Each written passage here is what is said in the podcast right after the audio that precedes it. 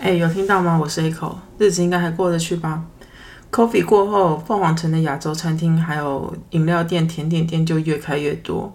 虽然说我也不是一个很需要亚洲食物的人，可是我也是不太介意多一点亚洲餐厅可以选择。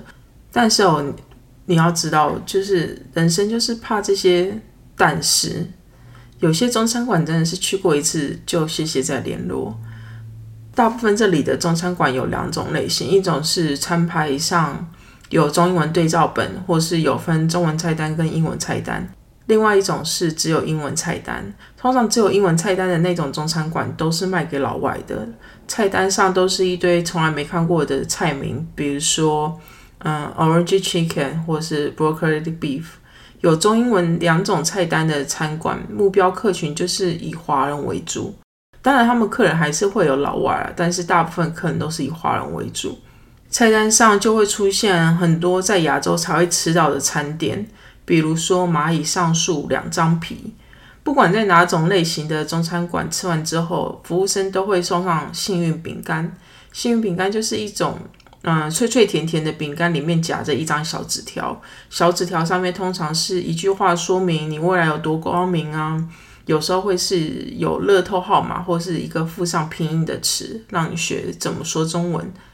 我第一次去中餐馆收到幸运饼干的时候，我还想说，嗯，这这应该是这家店好客的表现吧。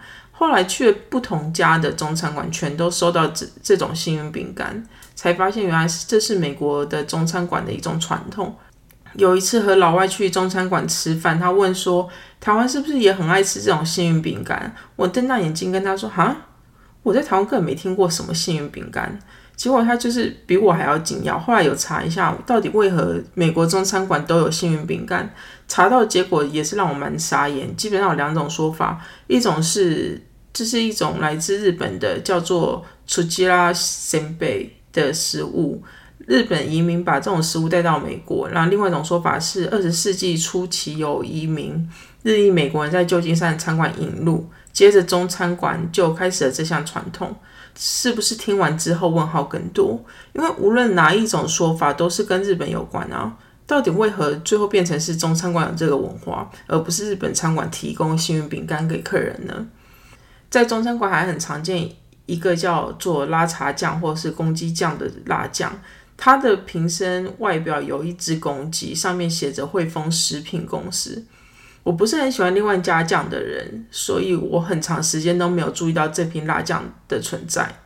直到有一次，一个老外跟我说：“你们亚洲这个辣酱真的有个好吃啊！”我也是整个黑人问号，想说：“啊，什么辣酱？我在亚洲根本没看过啊！而且有东泉辣酱，谁会去吃公鸡酱？”当然，这后面的话我是没说出口啦，毕竟讲了他也不会知道什么叫做东泉辣酱。这个公鸡酱是在一九八零年左右由一名越南移民人制作出来的。这个公鸡酱在美国有多受欢迎呢？去年的收入超过一点一点亿美金，也就是四十五亿台币。而且他们从来没有做过广告，只是靠口耳相传就可以赚到这么多钱。尽管他卖的下下叫，我个人还是比较喜欢东泉辣椒辣椒酱多一点点。前面有说到中餐馆有分两种，一种是美式中餐馆，另外一种是中式中餐馆。美式中餐馆虽然有很多从来没听过的菜，但是也不会不好吃。相反的，中式中餐中式中餐馆虽然有很多有听过的菜。但是也不一定就是好吃。在美国有两种，有两家中餐素食店，Panda Express 的点菜方式，点菜方式就很像台湾自助餐，先选白饭、炒面或是炒饭，然后选主菜这样子。主菜就是看你要选一到三道菜这样，那味道不到绝顶美味，但是因为是美式中餐馆，然后口味就那样子，而且。因为是素食店嘛，所以价格就是比一般外面的餐点来的便宜一点点，分量又是可以吃到粗饱那种。所以假设没有什么选择或是太穷，我还是会走进去吃啊。比如说我到纽约，我就有次走进去吃，因为纽约食物真的太贵了，然后税又贵，然后再如果再加上小费那些，就是加了一堆费用之后又变超贵。可是到 Panda Express 就是可以期待大概。十块钱就可以吃到饱。另外一家是培伟，这家我个人就没有很喜欢，好像只有进去吃过一到两次就放弃再继续尝试了。培伟集团中有另外一家连锁中餐馆叫 P.F. 圈。价格会比配味高一点点，然后味道也会好很多。我自己很爱吃他们的 latest wrap，我一直觉得我好像在哪里吃过这道菜，可是一直都想不起来。直到有一天，因为我常常在 YouTube 上找一些食谱，然后想一下我明天要做什么菜嘛，然后我突然看到一个食谱叫虾松。瞬间让我想到说，想到 P.F. Chen 的 latest Rap，这根本就是虾松啊，只是它是用鸡肉跟豆腐代替虾跟荸荠而已。P.F. Chen 这道菜真的是蛮好吃，如果有机会去 P.F. Chen，非常推荐试试看这道菜。其他菜就见仁见智了，有些人很喜欢，有些人就不喜欢。中式中餐馆的厨师通常都是老板本人，或是从加州请来的厨师。经营餐馆这种事情，真的就是好的厨师带你上天堂，坏的厨师让你骂声连连。在凤凰城有一家中餐馆，几乎没有地雷，随便点都有一定的水准。除了这家中餐馆之外，其他多多少少都会踩到雷。前一阵子去了一家新开的四川菜餐馆，点了麻婆豆腐。其实麻婆豆腐这道菜不需要什么深厚的功力，只要调味得宜，把食材加热就可以上菜。但是这道这家的麻婆豆腐一上桌，我那吃超重咸的男友就说了一句：“说这也太咸了吧。”然后他平常其实不太吃白饭的，他那天吃了三碗白饭。事后他到处跟别人说他今天吃了超咸麻婆豆腐，所有人都是一脸吃惊，表示从来没有听过他抱怨食物太咸。由此可知那家的麻婆豆腐有多咸。上个周末去了另外一家中餐馆吃饭，点了麻婆豆腐土。豆回锅肉，还有沙茶海鲜煲。在我幻想中，麻婆豆腐就是辣酱辣酱加猪脚肉加豆腐；土豆回锅肉就是马铃薯加控肉那种有大肥肉的炖猪肉。整体看起来就是马铃薯炖肉那样子。沙茶海鲜煲就更简单，就是沙茶沙茶包海鲜，然后用沙茶酱去调味料。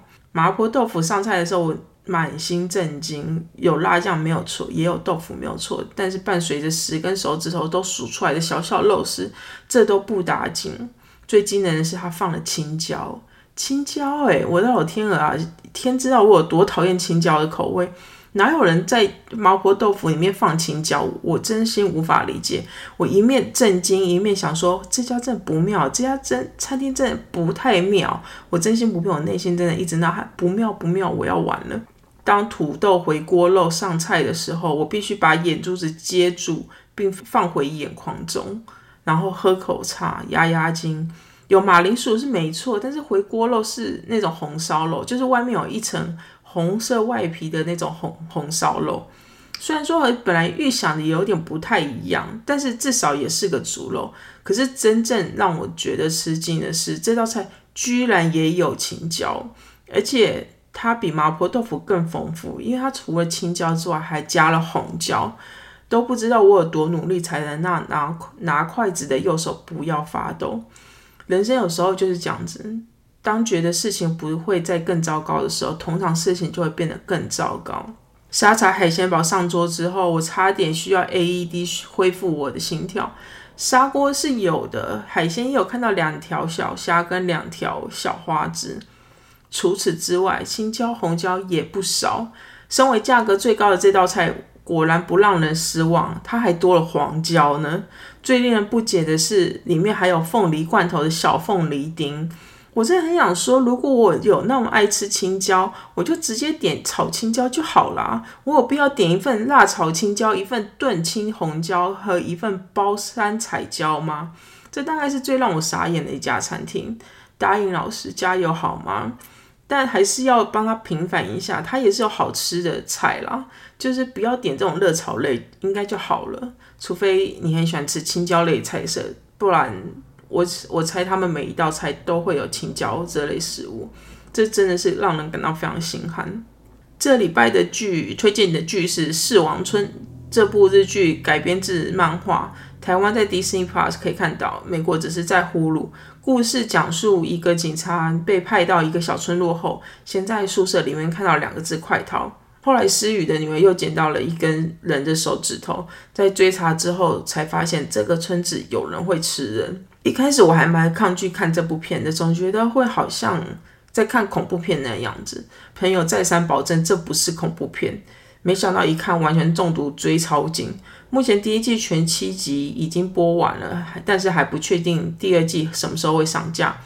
这部片把各种奇异的点放大到最极限，例如吃人的习俗这种无法理解的文化价值观，或是看似呃亲切友好却暗自监控的村民，又或者是看似粗俗野蛮却暗自相助的村民。事情的表面不能完整表现出事情的本质，每个人背后都藏有一些不为人知的秘密。这部片无论在故事的紧凑度、气氛营造以及场景都非常不错。小村庄表面看起来温馨，风景超美，却和波涛汹涌的村民生活模式有着极大的反差。唯一让我觉得阿扎的是，第一集的最后断点实在太紧凑，而且莫名其妙。我一心还以为说还有下一集，但是就没有了，要等第二季释出才知才能知道结果。除此之外，这部片真的不错看，但。真的不适合一次追完七集，因为可能会觉得太沉重。一个礼拜一到两集可能就差不多。好了，今天就讲到这边。如果有任何想法建议，可以留言或者私讯和我说。谢谢大家，下次聊，拜拜。